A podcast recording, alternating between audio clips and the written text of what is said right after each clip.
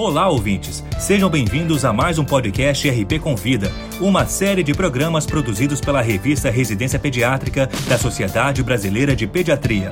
Semanalmente, um tema diferente de interesse dos médicos e demais profissionais de saúde é abordado por especialistas convidados. Nesta edição, abordaremos o aleitamento materno em famílias com diferentes configurações. Para falar sobre o assunto, convidamos o Dr. Moisés Chensinski, especialista em pediatria pela Sociedade Brasileira de Pediatria, SBP, e membro do Departamento Científico de Aleitamento Materno da SBP. Ele também é presidente do Departamento de Aleitamento Materno da Sociedade de Pediatria de São Paulo, SPSP, e possui aperfeiçoamento em homeopatia com título de especialista em homeopatia pela Associação Médica Homeopática Brasileira. Acompanhe a exposição. Aleitamento materno no contexto das novas estruturas familiares ou reflexões, provocações sobre conceitos, preconceitos e realidade em aleitamento materno. Como pediatras, nossa missão principal é proteger, promover e apoiar o aleitamento materno.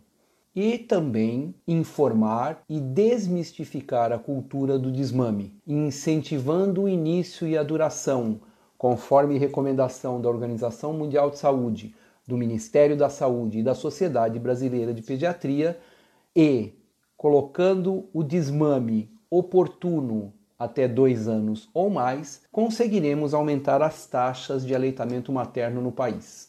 Dados de registro civil têm demonstrado uma queda progressiva de casamentos entre 2017 e 2018 ao mesmo tempo em que os casamentos entre pessoas do mesmo sexo têm mostrado um aumento significativo de 62% durante esse período.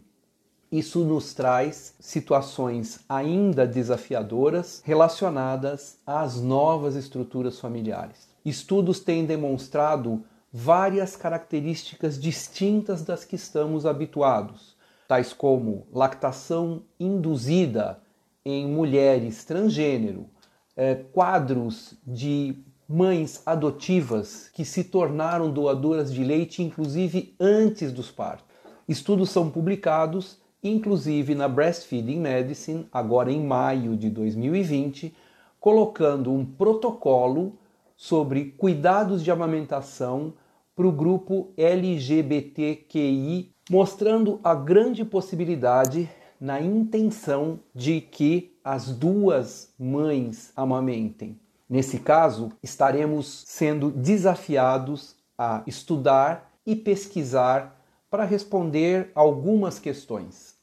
Quando se fala em lactação adotiva, ou seja, uma mãe que adota uma criança e tem a sua lactação induzida durante o período de gestação, ela está amamentando um filho que biologicamente não é seu, Nesse caso, isso é aceito.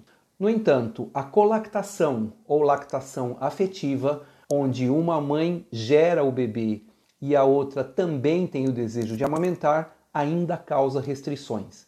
Isso é considerado amamentação cruzada? Seriam leites diferentes, microbiotas diferentes? E quando o recém-nascido pré-termo que recebe leite humano de várias doadoras? Estamos tratando de verdades, de conceitos ou de preconceitos. Todos sabem, a medicina é a ciência das verdades transitórias transformadas em dogmas para fins didáticos. Nessa situação em especial das novas estruturas familiares, qual é o papel do pediatra? Ajudar a mulher a tomar a decisão mais acertada e adequada para ele, pediatra, ou pesquisar, informar, acolher e apoiar essa mulher sem julgamentos ou preconceitos, estando ao seu lado e oferecendo a ela as melhores possibilidades para que ela, dentro de suas escolhas, seja plena, feliz e mãe. Esse é o nosso desafio para os próximos tempos. Vamos nos preparar para isso, pois existe literatura e casos já descritos mundialmente. Esse foi o Dr. Moisés Chensinski falando sobre o aleitamento materno em famílias com diferentes configurações. Para ouvir outros podcasts, acesse a página da revista Residência Pediátrica na internet. O endereço é residenciapediatrica.com.br barra mídia barra podcast. Residência Pediátrica, a revista do pediatra.